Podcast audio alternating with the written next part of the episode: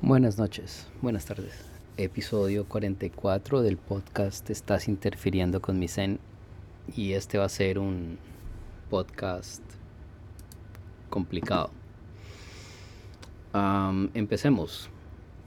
19 de enero descubren cuatro cuerpos en la frontera entre Estados Unidos y Canadá en cerca a Emerson, Manitoba más o menos la noticia es que descubren, interceptan una camioneta que aparentemente estaba recogiendo gente del lado norteamericano. El conductor fue arrestado y pues después liberado pues con cargos, con promesa de aparecer al juez, eh, con cargos de mm, tráfico de personas. Eh, tenía snacks y todo el cuento y maletas. Había unos ciudadanos hindúes en, el, en, el, en la camioneta. Encontraron a otras dos personas medio congeladas. Y de estas personas, eh, creo que están vivas todavía, pero entonces encontraron una maleta con cosas de bebé, con cosas de niño, con pañales y comida y todo el cuento. Eso implica una operación de rescate, se llama RCMP inmediatamente, que empiezan a, buscar en el lado canadiense de la frontera y encuentran los cuerpos de cuatro personas. Eh, es una familia hindú, la familia Patel, Jagdish Patel de 39, Bashivalen Patel de 37, la esposa, Vyanji Patel de 11 y Dharmik Patel de 3 años.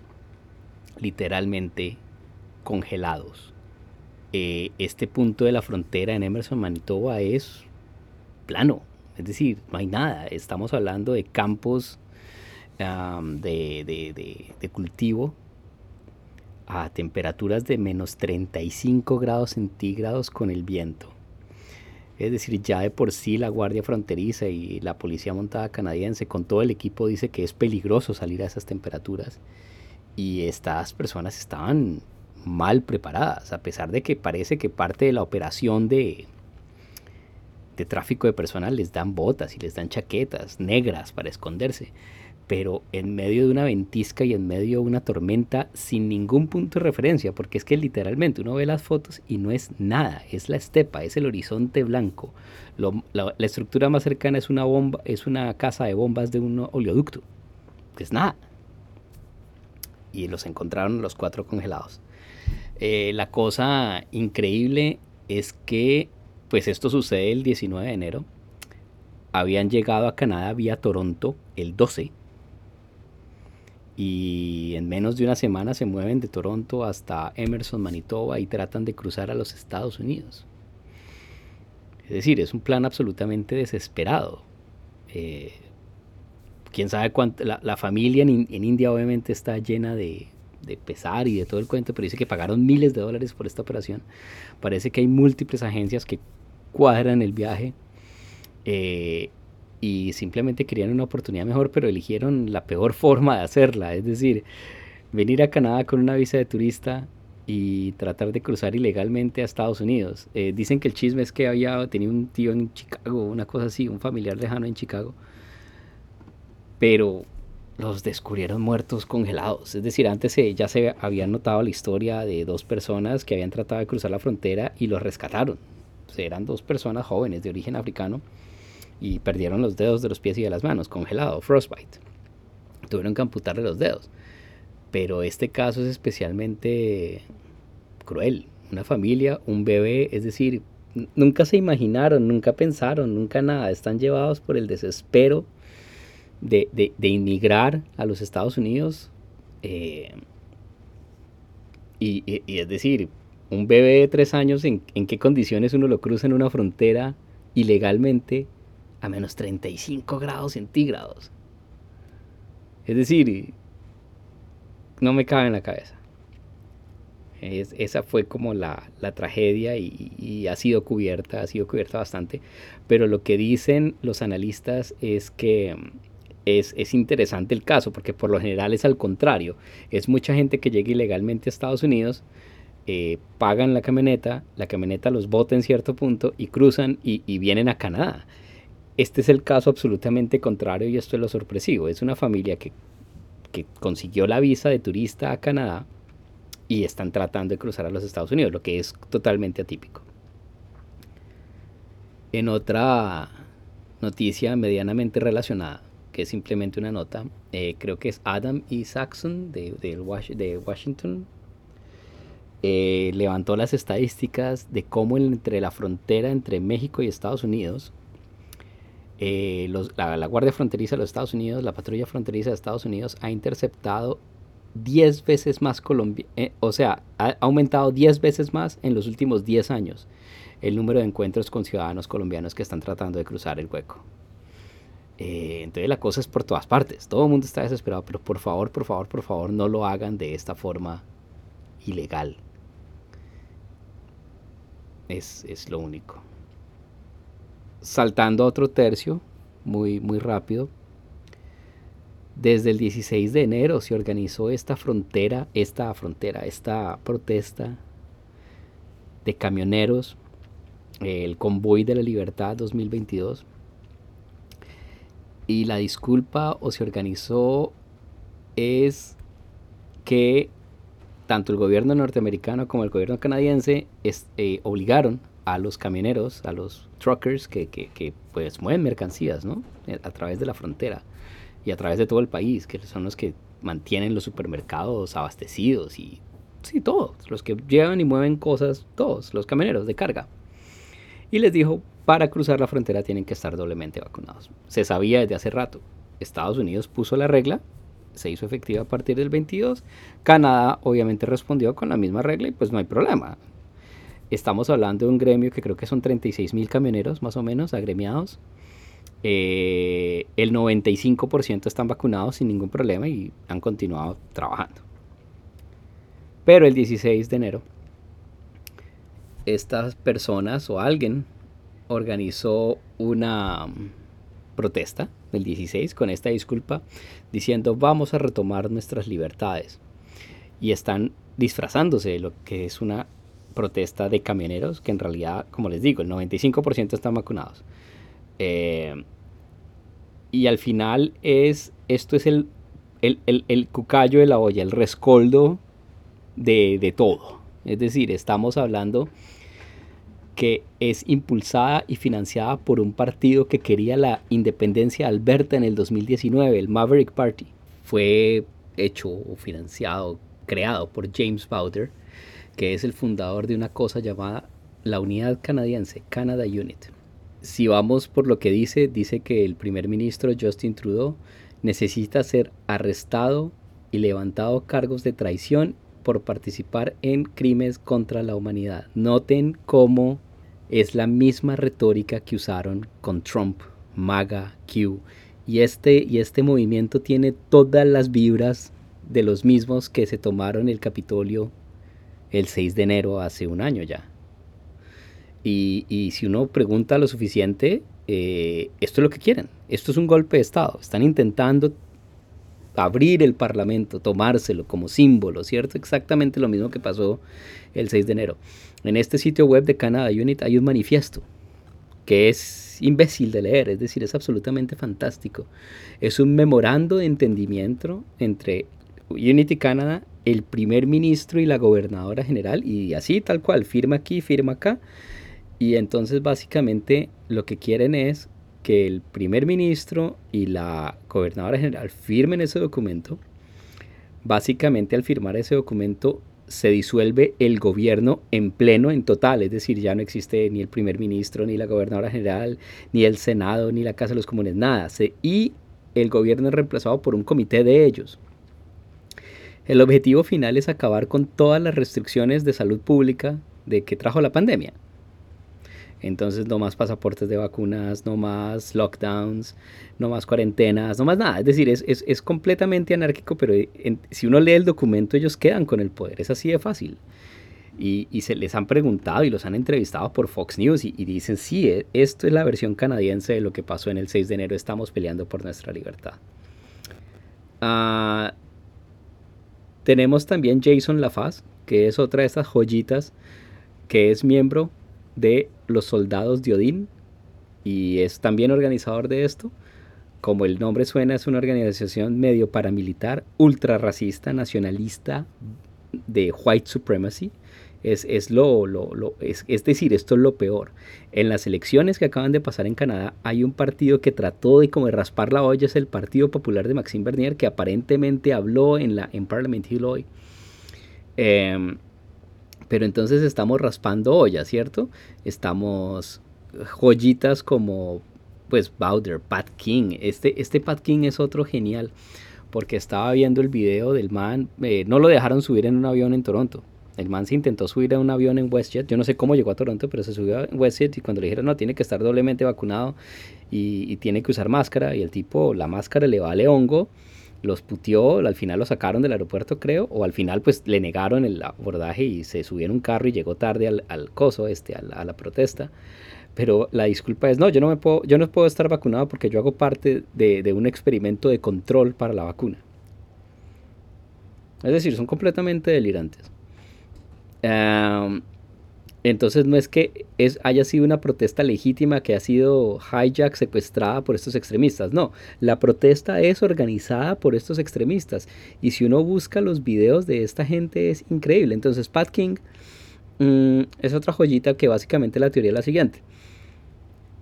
Llega y dice que básicamente el gobierno de Canadá eh, tiene un plan para exterminar a la raza blanca. Y ojo con esto, es decir, es que es así de delirante. ¿Cómo lo van a lograr? Entonces, la cuestión es que en este instante la raza blanca está siendo uh, exterminada, o ellos sienten que está siendo exterminados, y están debilitando las líneas genéticas de la raza blanca con las vacunas, también, ¿cierto? Entonces, pero la cuestión es que la raza blanca es una minoría. Entonces, ¿cuál es el plan del gobierno? Obviamente traen inmigrantes, inmigrantes de, sobre todo del Medio Oriente, de Latinoamérica, de donde sea, ¿cierto? Eh, con líneas genéticas más fuertes para literalmente ensuciar, envenenar la raza blanca. Entonces ese es el plan del gobierno, es traer inmigrantes con líneas genéticas más fuertes. Y eso lo dice él, es que es absolutamente nazista, es absolutamente hitleriano, es absolutamente increíble. Y entonces él dice, nos están exterminando, los inmigrantes vienen, van a establecer líneas genéticas más fuertes. Entonces al traer más inmigrantes, estos inmigrantes van a empezar a eh, colarse, a infiltrar todas las áreas de una sociedad. La educación, la salud, todo. pero entonces dice la educación. Entonces van a llegar a la educación y entonces van a cambiar la forma. Están influenciando a nuestros niños en la educación y literalmente les están diciendo que se deben reproducir menos. Pero entonces, para que se reproduzcan menos, es precisamente para debilitar aún más a la raza blanca. Esa es la lógica de, este, de, este, de, este, de estos que están organizando esta, esta protesta. Es absolutamente increíble. Es abiertamente racista, es decir, es abiertamente xenófoba. Eh, pero, pero se camuflan con esto de, truckers, de, es también inspirado por los, eh, los, los, chalecos amarillos de París. Entonces, lo que hacen es tratar de unir a la gente en un denominador común eh, popular. ¿cierto? Y son los truckers, es la, es la imagen de la persona que trabaja como, un, como una mula, digamos, moviendo cosas, pero, pero, pero lo que les digo, el 95% de los camioneros canadienses están vacunados y están trabajando y están manteniendo la, pues todo, el supermercado, la comida, todos los bienes y servicios que ellos mueven. Entonces es todo este fenómeno de propaganda y se ha dado un sistema eh, desinformación sistemática en todas las redes sociales. Ponen fotos de, cosas de supermercados vacías, lo que se ve en los Estados Unidos, lo que se vio en Inglaterra. Y, es que hasta mis papás, que ellos ven CNN, y yo les digo, por favor papás, no, no, no, no vean CNN porque es que es lo peor que ustedes ven.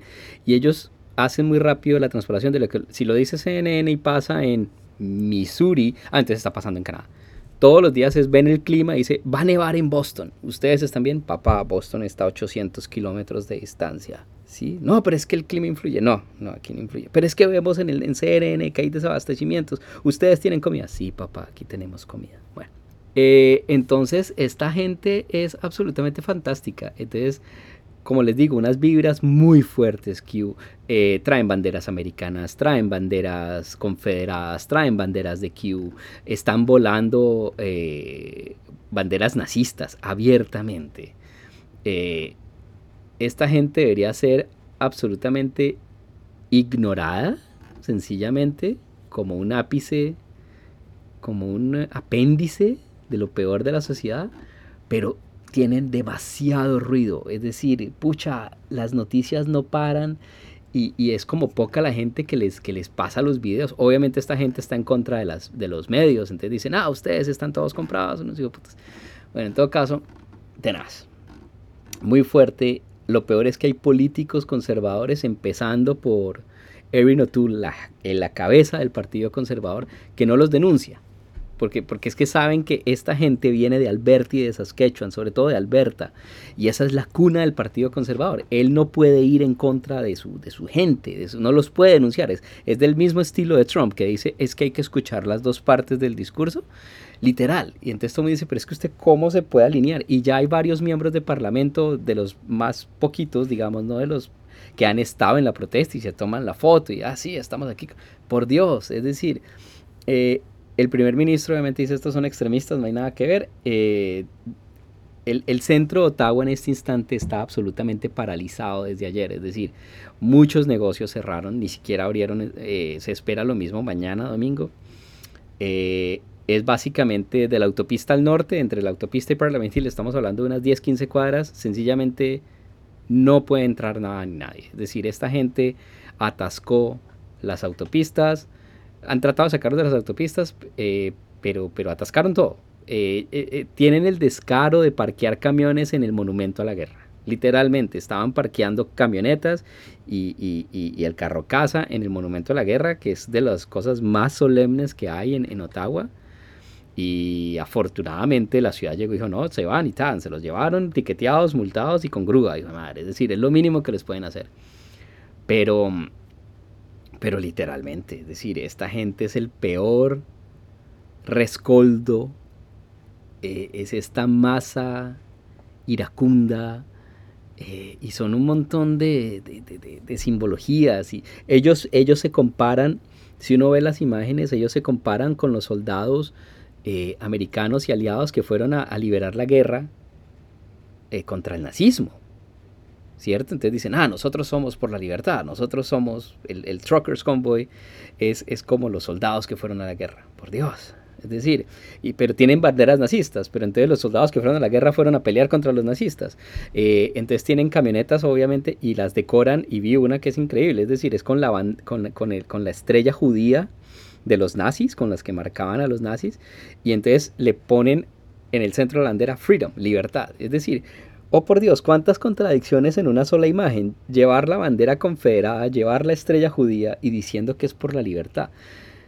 Pucha, esta gente no tiene ni idea, adoptan símbolos sin saber cómo, ni cuándo, ni dónde. Eh, hasta le preguntaron a uno y dice, no, Ottawa es bonito, es primera vez que veo aquí la capital, se ve hermoso. Y fue madre, y con los claxon y con todo el ruido es monumental en el centro. Y sobre todo que el centro está vacío. No hay nadie, los edificios están vacíos, es decir, vamos a ver qué pasa cuando llegue el lunes. El lunes la cosa es a otro precio, por ahora los están dejando protestar todo el fin de semana. Pero, pero llegaron el viernes, eh, hoy sábado ha, sido como por olas, llenan y se van, pero, pero literalmente tienen el, centro bloqueado. Desde la semana pasada la policía y todo el mundo dijo, no, no puede volver, no puede entrar al centro básicamente, no sabemos qué tan grande va a ser la verdad son dos gatos. Es decir, eh, pasó la, estaba haciendo una vuelta y vi como un grupo que pasó eh, por Bank Street hacia el norte y eran dos camiones, cinco camionetas, haciendo bulla, eso sí, con la bandera de Fuck Trudeau. Eh, es decir, es, es, es, porque sí, tienen una bandera y obviamente venden la camiseta y todo el cuento de Fuck Trudeau, tal cual, así, de frente. Eh, y pitando y tal. Nadie les estaba haciendo como bullas, como ignorémoslos. Pero, pero, pero es complicado, pucha. Es decir, sábado, ok, muchos negocios cerraron. Se tomaron Rio Center porque, claro, estamos con temperaturas de menos 35 y hoy está haciendo frío como un putas y me parece muy bien que se congelen. Y entonces, como para calentarse, se metieron a Rio Center. Hasta que la cosa se volvió inmanejable en Rio Center y cerraron Rio Center y lo sacaron pero cerraron el centro comercial más grande del centro, que para mucha gente es el único supermercado que tienen. Entonces, Río Center es de las pocas cosas que permanecen abiertos en el centro y lo hicieron cerrar. Y yo creo que colapsaron el sistema de transporte. Es decir, ya todas las rutas de bus no entran al centro. Lo único que medio puede entrar y salir es el tren, vamos a ver. Pero, pero esta es la locura. Entonces la, la, la, la cosa sube, la cosa pasa, pero, pero no, no puede ser. Es decir, eh, eh, la gente está asustada de salir a la calle. Es decir, los que se pueden quedar, se pueden quedar. Pero, pero los que tienen que salir a trabajar y, y no son blancos, pues pucha, entrar y salir del centro es medio suicida. Es decir, es, es, es muy preocupante que exista este tipo de movimientos en Canadá, sobre todo que Canadá está a años luz de, Estados Unidos. Eh, pero, pero, pero hay suficiente gente para hacer suficiente bulla y, básicamente colapsaron a, Ottawa. Eh, hay cosas con las que uno no se mete, hay símbolos con los que uno no se mete. Al frente del Parlamento en Wellington Street hay una estatua de Terry Fox. Terry Fox es de estos mitos canadienses que se respetan y se admiran. Muy rápida la historia, Terry Fox fue esta, esta persona enferma de cáncer que decidió cruzar a pie o corriendo Canadá desde, desde el Atlántico hasta el Pacífico. Y lo hizo dos veces, o creo que, o sea, en todo caso cayó enfermo, le amputaron la pierna y aún con la pierna amputada le pusieron su pierna eh, y siguió caminando.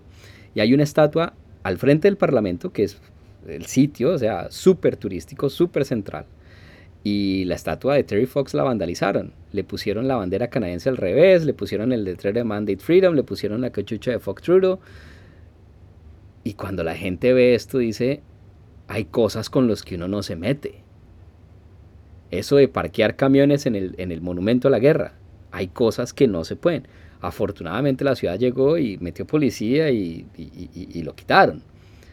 Pero entonces estamos hablando de este irrespeto todo. Es, anárquico contra todo. Y como les digo, unas vibras maga con la bandera nazi, con la bandera de Do Not Trade on Me, la de la culebra. Esto es supremacía blanca al piso. Eh, es decir, es, es triste, frustrante, preocupante. Eh, yo sé, todos estamos mamados de la pandemia, pero, pero ¿por qué llegar a estos niveles y sobre todo que es la, libertad, pero es la libertad anárquica, es una libertad egoísta donde uno hace lo que se le da la gana. Eh, hay gente muy frustrada, o sea, sí, hay gente que ha perdido trabajos porque sencillamente no se les da la gana de vacunarse. Pucha, sí, usted, usted es libre de morirse como se le dé la gana, pero, pero, pero, pero nada, es su responsabilidad, es, si usted no se quiere vacunar, pues asuma las consecuencias. Pero claro, gente sin empleo y todo el cuento. Eh, ah, perdón, empecemos con el cuento de los truckers, ¿no? Esta gente dice, obviamente no me dejan trabajar porque no estoy vacunado. Pues vacúnese o cambie de profesión. O sea, pero, pero, pero es que hasta dónde les da para protestar y, es decir, no sé. Con, con mi, yo sigo a varias personas en Instagram o en Twitter y, ha llegado al punto en que, en que uno descubre que apoyan la marcha, un, fotógrafo. Eh, muy bueno, es decir, el man es de Ottawa, el man es polaco, es un pelado, Jan Jasinski. El man es un teso para tomar fotos de aviones y lo seguí por Instagram, ta, ta, ta, ta, ta. Y cada vez que había un lockdown y le cerraban el gimnasio, el tipo se emputaba porque le hace falta su ejercicio. Ok. Y yo quiero ir al gimnasio, esto no es justo, ta, ta, ta, ta. Y yo no sé si el tipo se vacunó no, no me importa. El man es piloto para, para una aerolínea privada, digamos. No es para Air nada, pero el man, el man se la pasa entre Ottawa y el Ártico. Eh, o sea, el man trabaja en el norte. Eh, y, y, nada, entonces esto yo lo seguía y por las fotos de los aviones y tal y cuento. Cuando el man sube un video fresquísimo, o sea, se emputa cada vez que le, que le cortan el, el gimnasio. Ok. Pero entonces él subió un video de él en su carro uniéndose a la protesta en Parliament Ahí es donde yo digo, pues lo dejé de seguir. Es, como, sí. Y lo peor es que eso está pasando a, como a todos los niveles, ¿no? Es decir, uno dice, ¿en serio? ¿Seriously? Su gimnasio y su supuesta libertad le da para, para, ir a apoyar a esta gente que es, que es como lo peor de la, de la sociedad canadiense, es decir, no representa los valores canadienses. Hay múltiples videos porque obviamente esta gente se tiene que quedar en alguna parte. Y hay un video de que esta persona llega a un hotel con una reserva, yo no sé, preguntando si se van a quedar y el tipo entra sin máscara. Y entonces cuando la empleada del hotel le dice, por favor, póngase la máscara y, tiene que mostrarme si está doblemente vacunado, el tipo le empieza a putear en todos los tonos y le dice, es que precisamente por eso yo estoy protestando, para, para eliminar a gente como usted. Es una amenacita ahí como velada. Y la pobre vieja, el tipo, el tipo, ¿no? Hasta que sale el administrador dice, se va. Ah, ustedes son unos hijos de putas. Se va. Y el man salió. Es decir, eh, más de un negocio en el centro cerró. Los supermercados cerraron. Es decir, por el clima de seguridad. En serio, es, es inseguro. El que no tenga que entrar al centro no tiene que entrar al centro. Pero, pero hay, hay, muchos negocios que cerraron. Dicen, no, el clima no está para, el palo no está para cucharas. O sea, aparte de que solamente puede hacer takeout y ese tipo de cosas ahora con esta gente, y también más de uno no se arriesga a, no prestarles el servicio. O sea, ¿qué tal que esta gente llegue, pide un sándwich y dice, uno póngase la máscara por favor y, hagan algo? Entonces muchos negocios del centro cerraron completamente. Eh, no sé. Es decir, me, me, ha dado bastante duro esto. Es increíble que una minoría tan pequeña genere tanta bulla y tanta división y es un llamado literal a la, a la violencia. Es decir, porque dice, es que esto solo se resuelve con balas. Es decir, es toda esta retórica que uno ve en los Estados Unidos. MAGA, Trump, Q, todo, todo, todo concentrado en canadiense. Todo el mundo dice, los americanos hacen la película, los canadienses hacen como la segunda parte de bajo presupuesto, tal cual. Es esto. Es decir, es, es, es, es increíble. Pero, pero me ha dado muy duro. Vamos a ver en qué termina. Pero como les digo, desde el viernes el centro, como por la tarde, ya medio paralizado y hoy es completamente paralizado. No se puede entrar nada. La policía está tratando de hacer lo que puede. Eh, no me imagino la seguridad dentro del Parlamento está sellado completamente. Eh, eh, parece que el primer ministro lo movieron a, otra, a otro sitio, o sea, no está en, en Rio Hall con la gobernadora general. Me imagino que los movieron a otro sitio porque es que no, no la situación es bastante impredecible. Eh, y sobre todo que esta gente se va a frustrar cuando el lunes amanezca a menos 36 y no hayan hecho nada, ¿no? Eh, y, literal, o sea, el, centro está cerrado, no hay comida, eh, no hay donde, literalmente no hay baños. es decir, es muy complicado mantener este ritmo por mucho tiempo y a, y a, una, a una temperatura de menos 30. Pero ojalá la madre naturaleza les complique las cosas tanto como se pueda. Una pequeña postdata, eh, esto ya es después de edición, una pequeña actualización de lo que ha pasado con la protesta.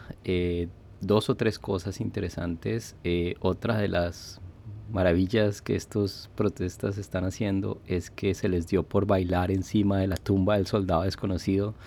Obviamente todo el mundo está ya ofendido.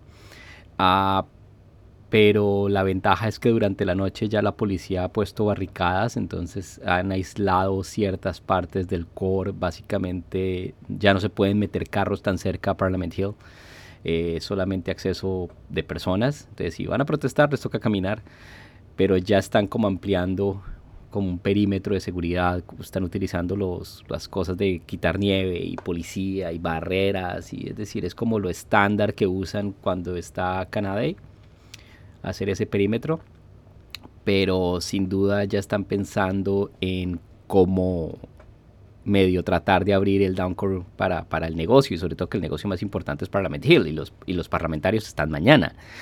Y nada más simbólico y nada más apropiado ver cómo los miembros de Parlamento van a poder trabajar. Pues la idea es que con mínima interferencia. Eh, vamos a ver qué pasa mañana, que es el día laboral pero esta gente ya, o sea, ya todo el mundo estaba aburrido, ya el alcalde ya dijo está aburrido, ya están haciendo este plan, digamos, durante la noche, los, los desplazaron, eh, no hubo restos, eso ya es distinto, pero ya establecieron como un perímetro de seguridad, ya los están dejando protestar sobre una sola calle que es Laurier, que básicamente les compra un buffer como unas cinco cuadras hasta Parliament Hill, entre dos calles, que es como lo estándar, protegen como lo más, sí, lo más vital, eh, entonces, si la gente va a protestar en Parliament Hill, le toca caminar y es a pie nomás. Eh, vamos a ver cómo se desarrolla. Curiosamente, o no curiosamente, pero mm, hoy también, 29 de enero, se cumple el quinto aniversario de la masacre de la Gran Mezquita del Centro Cultural Islámico en Quebec. Básicamente, en un innombrable, no, no voy a darle el nombre a este imbécil, decidió entrar a una mezquita con una pistola y mató a seis personas. Recordamos a Ibrahim Barri, Mamdouh Tanu Barri, Khaled Blackshemi, Abu Bakr Tahibi, Abdelkrim Hassan y Asedin Sufyan. Seis personas que simplemente estaban en la mezquita rezando. Y este las entró a asesinar. Otro acto de intolerancia total. Y precisamente esta protesta es la consecuencia, ¿cierto? Es, está amplificándose. Yo sé, la, la, pandemia nos tiene asustados a todos, pero es que esta no es la, no es la forma. Y es, y es una cuestión altamente egoísta, altamente sin empatía. Ese es el punto. No son capaces de ponerse en los zapatos de otras personas. Son ellos. Eh, no sé. Es muy complicado. Muy complicado. Como les digo, este, este capítulo era, era, era, eh, es difícil. Eh, lo de la protesta todavía estaba en movimiento. simplemente lo hago como para ponerlo en el podcast. Y, pues recordar esto, porque en algún momento esto va a ser, no sé. Como les digo, el objetivo fundamental del podcast es a ayudarme a... Es más barato que la psicoterapia, es ayudarme a digerir la realidad. Y ya, es esto. Pero sí, lo de la protesta es, es duro, todavía se está desarrollando. si quieren ver algunas de las fotos que escogí, están en el blog. De lo peor, es decir, eh, pero, pero debe haber una respuesta de la sociedad. A toda fuerza tiene que haber algo que la... Tiene que haber una protesta de la gente que somos más, que estamos en contra. Yo por ahora me dedico a trolear gente en, en, Twitter. Eh, porque muchos de los videos los están rotando eh, porque decían que eran millones de camiones, 5 millones de camiones, 65 mil camiones, 30 millones de personas, es decir, unas cifras absolutamente infladas. Son 20 camiones. Son 20 camiones y si acaso unos 40, 50 camionetas particulares, pero tienen la suficiente, mejor dicho, colapsaron el centro de Ottawa. En Ottawa estamos acostumbrados a la protesta, esto no es nuevo, no son los primeros, no son los últimos, eso pasa por ser capital. Pero, pero, pero el lunes es a otro precio. O sea, viernes, ok, sábado, ok, domingo, ok. Eh, pero, pero lo que es el lunes, ya es a otro precio y, vamos a ver, es decir, es complicado. Pero bueno, cerremos, cambiemos de tercio em, completamente. Por ahí por Twitter vi lo que le pasó a la presentadora de noticias Ana Karina Soto. Eh, yo no tengo ni idea quién es Ana Karina Soto. Eh, sé que es una presentadora de un programa de RCN de Buenos Días por la Mañana, algo así, uno de esos programas absolutamente qué pena imbéciles que ponen entre las 9 y las 11, eh, como para planchar. Eh, y, vi lo que le pasó, es decir, básicamente instaló cámaras de seguridad en su apartamento por todas partes y se las hackearon. Y yo solamente vi esa nota que, dieron en RCN muy por encima. Y, y, para allá voy a, desarrollar eso.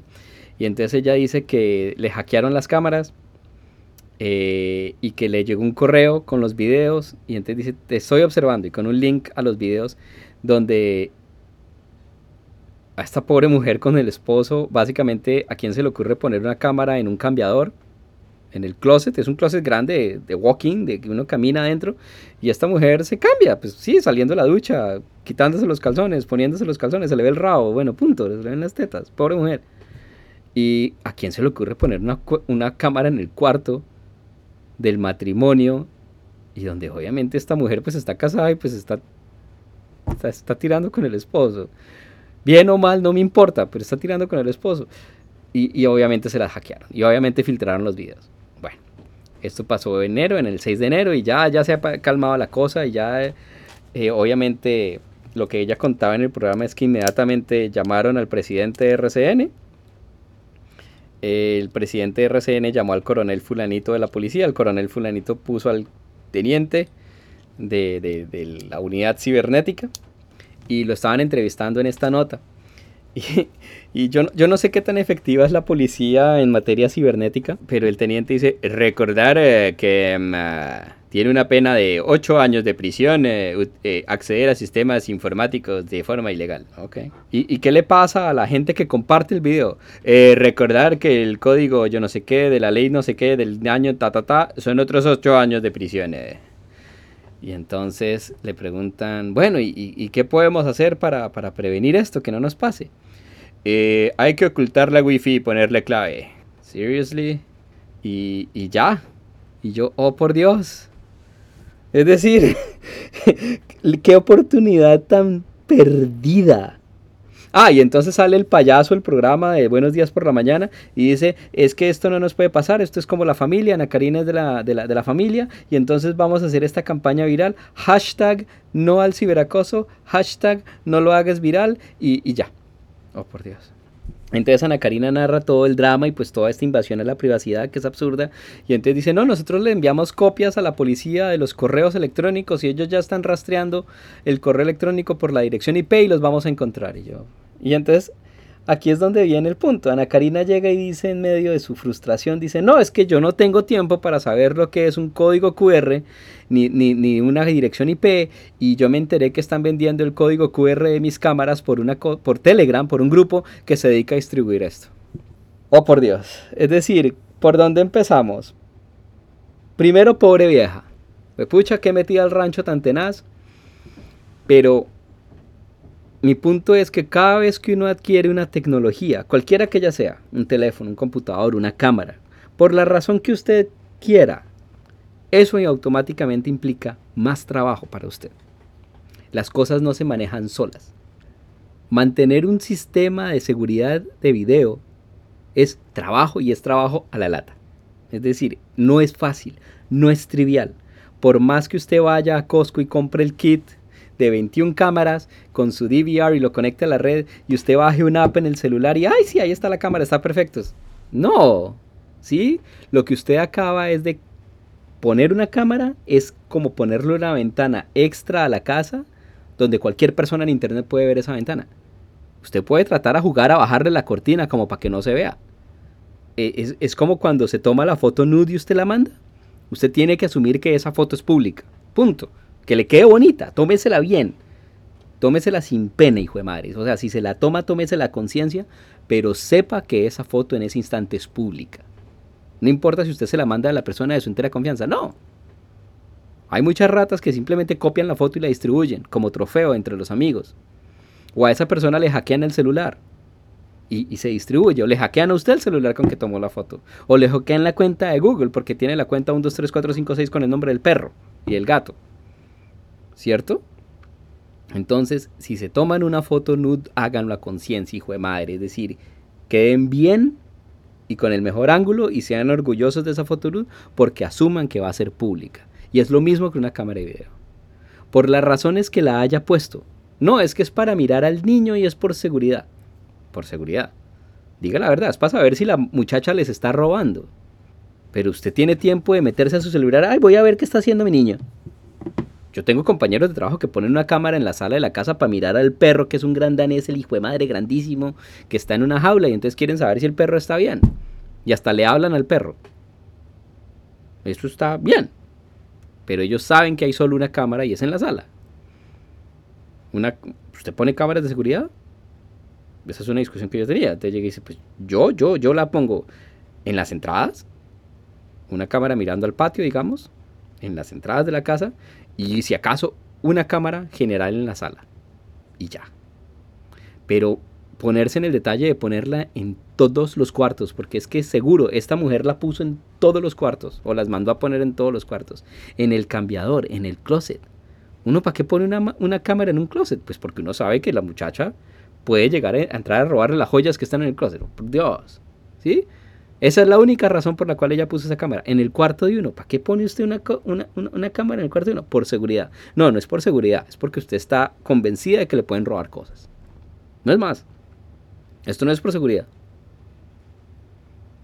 En fin. Pero, pero independientemente de las razones que cualquier persona tenga, voy a tratar como de, de, hacer esto un momento como, como para educar un poquito. Entonces empecemos. Cada vez que usted compra una tecnología le implica más trabajo. Y por favor, lean el manual. Yo sé, el manual parece imbécil, pero léalo. Aprenda a manejar el sistema. Trate de asegurarlo de tal forma que usted sea la única persona que tenga acceso a ese sistema. Configúrelo de una forma correcta. Trate de leer el manual. Yo estoy seguro que el manual dice cambie la clave y uno no la cambia. Entonces vamos por el puente. Eso de que están vendiendo el QR de la cámara, ¿eso qué quiere decir? Como les digo, no conozco los detalles de la cuestión de Ana Karina Soto, pero cuando uno instala una cámara de seguridad, cualquiera, tiene un código QR. Entonces, ¿cómo es la idea? Y estamos pensando, pensemos en el, eh, pongámonos en los zapatos de una persona que instala cámaras de seguridad todo el día. ¿Cierto? Ese es el trabajo. Entonces, tiempo es dinero y usted lo tiene que hacer de una forma rápida y eficiente. Entonces, ¿yo qué hago? Yo sé exactamente qué cámaras estoy vendiendo. Modelo fulanito o marca, marca fulanito. Entonces, ¿yo qué hago? Yo bajo el app de esa marca fulanito en mi celular. Entonces yo desempaco la cámara, la conecto a la red con un cable, ¿cierto? Porque de la misma forma ahí va la corriente. Y con el app de la cámara le tomo una foto al QR de la cámara. El QR, ¿qué es un código QR? No es más que una dirección de internet. Lo que usted pone www.outlook.com, www.google.com, eso es una dirección web. Un código QR no es más que la representación visual. Entonces usted le puede tomar una foto a ese código QR y hay una app que aprende a leer esos cuadraditos blancos y negros y lo codifica en una página web y se la presenta en un browser o se la presenta al, a la aplicación. Entonces uno con el app de la cámara o con cualquier web browser o con cualquier cámara, uno le toma la foto al QR y eso no es más que una dirección de internet, esto no es misterioso. Como les digo, el código QR no es más que la representación visual de una página web, de la dirección URL, www, whatever, de una página web, no es más. Entonces, si uno está instalando una cámara, uno baja la app de, la cámara, le toma una foto al QR, entonces esa página web seguramente incluye el usuario por defecto de la cámara, admin admin o admin password, ¿cierto? ¿Por qué? Porque la cámara en realidad es un computador que usted está conectando a su red, que está conectando a internet. Aparte de eso, usted tiene que modificar su red para que esto sea público. Entonces, esto no es más que un computador con un usuario y una clave. Y ese usuario y esa clave se pueden poner en un código QR, ¿cierto? Entonces usted entra y claro, el app, la idea es que uno configura la cámara y ahí es donde uno le cambia el usuario, le cambia el password o si no puede cambiar el usuario y el password, le cambia el password al administrador y crea una cuenta. Y, o sea, uno puede hacer 200 mil cosas con una cámara de seguridad. Obviamente las más baratas tienen menos funciones, las más caras tienen un montón de funciones. ¿Uno las puede conectar seguramente a Internet? Sí, uno puede conectarlas seguramente a Internet. Les pone claves y tal. Hay de todo, uno puede restringir la administración remota, uno puede restringir que la administración no sea por web, que, solo sea por la red local, eh, uno puede decir que el video solamente sea en la red local, no en la red pública, uno puede hacer 200 hijo de mil cosas. Igual, usted está conectando algo a su red de su casa y lo está dejando abierto a internet. Por Dios, ¿cuántas personas? Es decir, si yo llego a hacerlo en un día que yo nunca lo voy a hacer, yo literalmente pongo otro router. No el router wifi de mi, de mi, de mi red donde están mis computadores, donde está conectado al teléfono, no. O yo pongo otra segunda red wifi dentro del mismo router o literalmente otro router y ese router lo configuro como un firewall. Pero esta gente no. Y yo sé, el 99% de los humanos es feliz simplemente conectando algo a Internet, modificando el firewall. Si es que tiene un firewall, de pronto no. Es muy probable que no. Y esto sencillamente, como les digo, es una ventana a Internet. Si la cámara puede salir a Internet, o si uno puede entrar desde afuera a mirar la cámara, está a 2 milímetros de saltar a cualquier computador de la red. No es difícil. Ya una vez adentro, no hay nada que hacer. Pero esta gente no se para, esta gente no, no, no hace puertos proxy, esta gente no forwardea puertos, esta gente no... No, porque obviamente el app es práctico. Pero la gente no se toma el trabajo de hacerlo bien. Entonces, eso es lo de vender el código QR de la cámara. Entonces, si están vendiendo el código QR de la cámara, eso quiere decir que estas personas no le cambiaron ni siquiera la clave por defecto. ¿Y cómo es vender el código QR de la cámara? Entonces, literalmente uno tiene que tomarle una foto a la cámara, porque es un sticker que está detrás de la cámara. Uno no lo puede ver desde afuera porque es para el instalador y una vez uno la atornilla pues eso queda contra la pared. Entonces, ¿será que esta persona le tomó fotos al código QR? Porque esto no es una hackeada de la cámara porque sí. Alguien tuvo que haber entrado a la red, descubierto que tienen cámaras, hackearlo es el computador con las fotos del código QR o enterarse que tienen el app en el celular donde usted puede ver las cámaras. Es decir, esto es una hackeada. No es tan sencillo, porque listo, yo quiero ver la cámara, yo quiero ver la cámara. Pero entrar, eso, o sea, es, es distinto. Entonces, vender el código QR.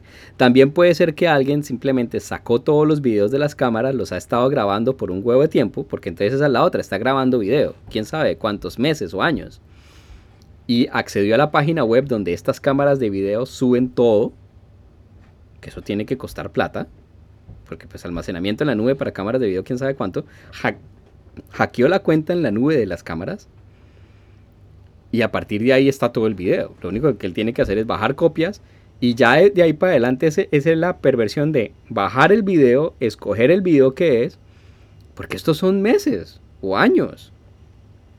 ¿Cierto? Es, o sea, digamos meses. Entonces es entrar a la cuenta, buscar el video, buscar los pedazos donde, donde esta pobre mujer es desnuda, se le ve el rabo, las tetas, o cuando está teniendo sexo con el esposo, escogerlos, editarlos, cortarlos y distribuirlos. Pucha, eso es, eso es tiempo, eso es demasiada dedicación.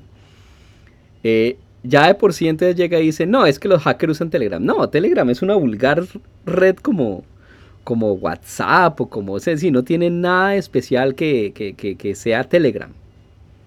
Pueden estar vendiéndolas por WhatsApp, pueden estar vendiéndolas por Twitter, pueden estar vendiéndolas por YouTube. Eh, es posible que hayan subido ya los videos a los sitios web porno. Y hay gente que hace plata con eso. Pero entonces lo, que esta mujer dice, yo no tengo tiempo para saber qué es una IP o un código QR, ahí ya estamos pailas. Es decir, por favor, si usted está conectando algo a la red de su casa, sobre todo algo tan, tan delicado como una cámara que la va a observar desnuda, tenga el mínimo de, de, al menos o contrate a alguien y que ese alguien le explique, o si lo hizo usted, hágalo bien. Pero, pero esta fue una oportunidad perdida para educar. Ahora, ¿cuál es el mensaje? El mensaje no es ocultar la wifi porque esto no es un problema de la wifi. Eh,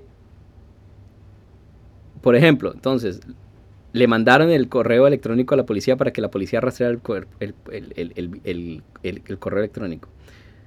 Por Dios, es decir, si estos proto hackers tienen 2 milímetros de grueso de, de, de frente, Obviamente no están mandando el video desde el computador de la casa. No, están usando quién sabe qué servicio de dónde. Es decir, esa no es la forma de agarrar a estos petardos que hicieron esto.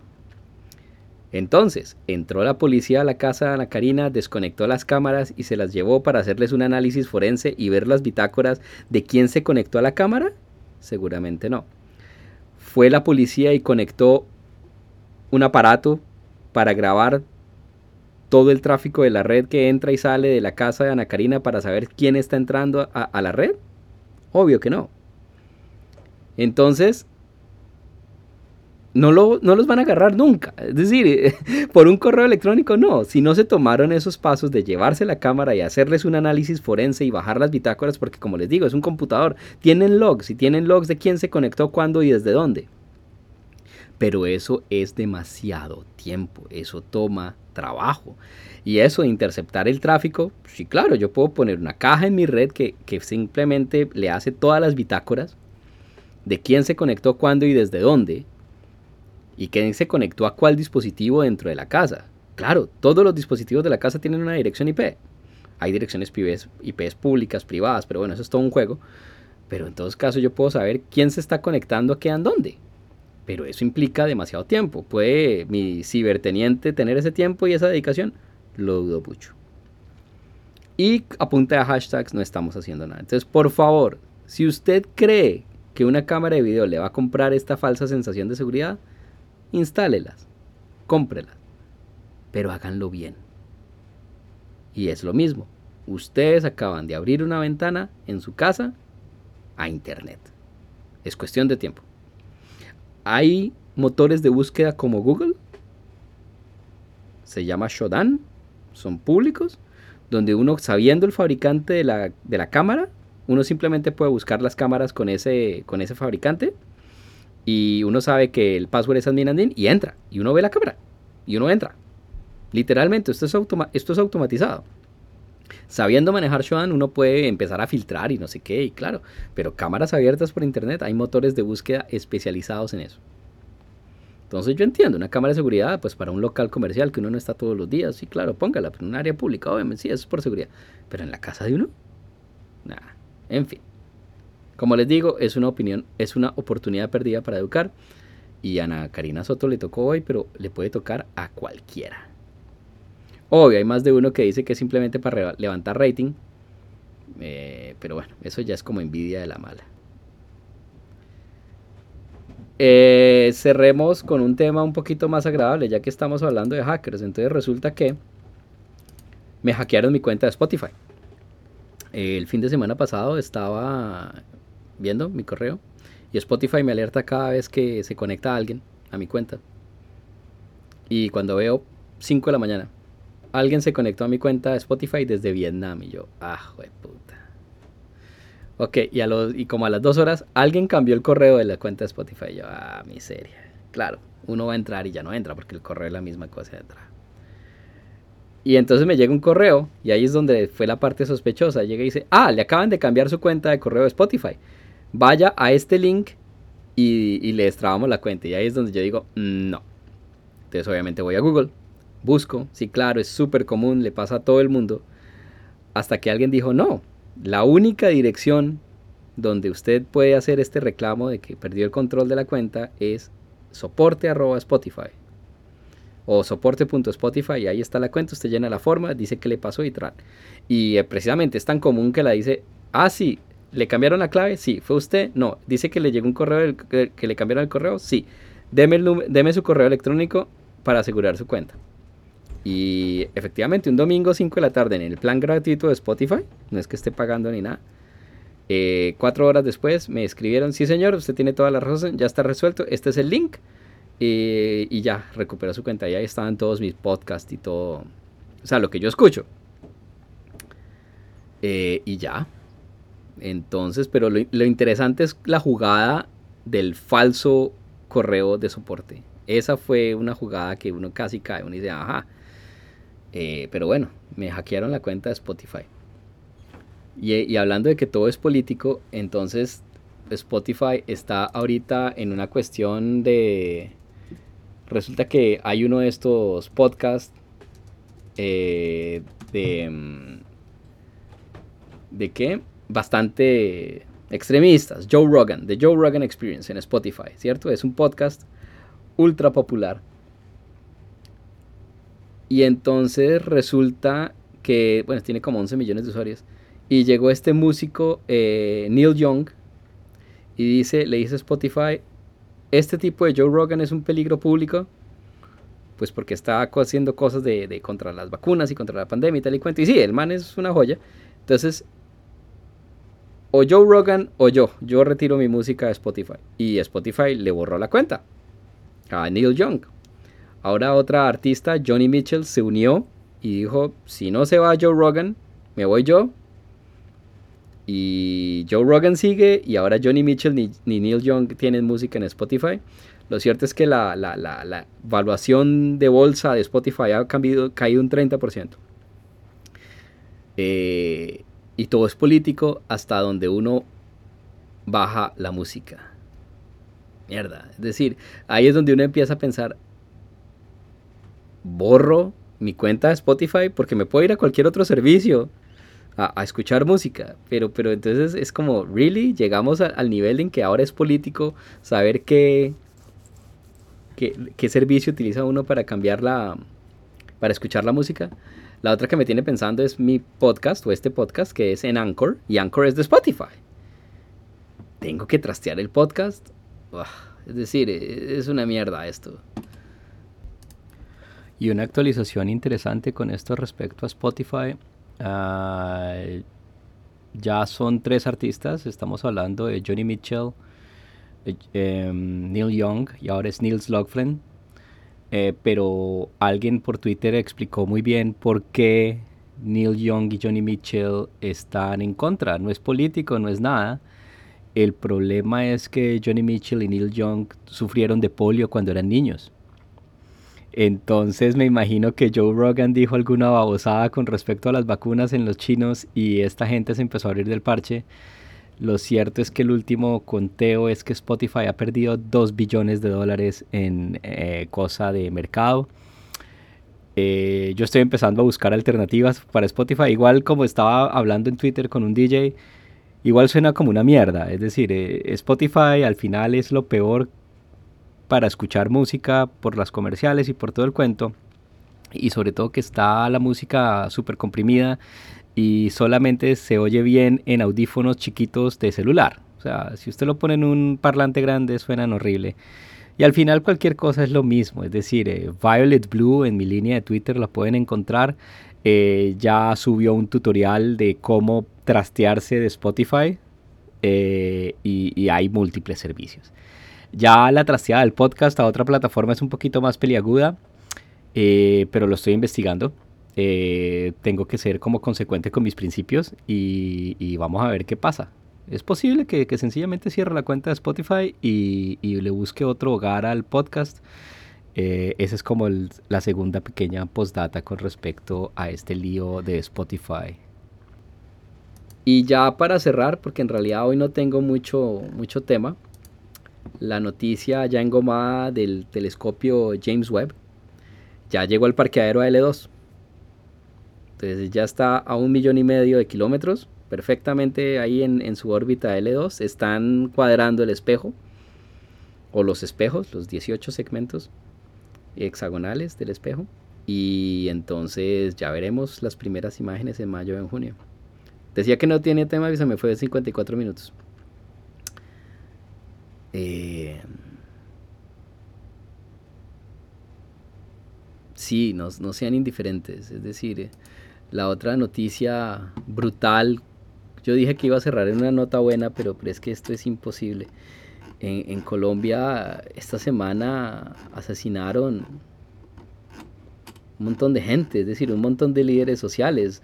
Nos estábamos asustando con, este ecologista de 14 años que asesinaron, pero asesinaron a un líder de la Guardia Indígena, eh, disidentes de las FARC, lo asesinaron el 24 José Albeiro Camayo, en Las Delicias, en Buenos Aires, Cauca. Pero entonces uno se queda ahí, o sea, uno llega y dice, listo, ok, lo mataron, cagada con el manto del cuento. Pero es que llegaron a la casa, lo sacaron, lo ajusticiaron, lo mataron ahí delante de la familia, ¿cierto? Le metieron los tiros le quitaron la mochila, le quitaron el bastón de mando, que eso es lo de menos, y lo partieron a machetazos. Que se vicia. Que aparte de eso secuestraron al hijo o a la hija de, 14 años. Y se la llevaron. Seguramente va a aparecer muerta. Que se vicia. Listo, mátelo. Pero partirlo a machetazos. Y, esas son las noticias que no salen, ¿no? Uno se queda como listo, lo asesinaron, eh, lo mataron, pero es que lo partieron a machetazos. E, e, es, decir, ¿en qué, qué sociedad tan enferma o qué odio para, para, hacer eso? Es, increíble. Eh, ¿Qué otra cosa se atraviesa aquí por mi línea de tiempo de, Twitter.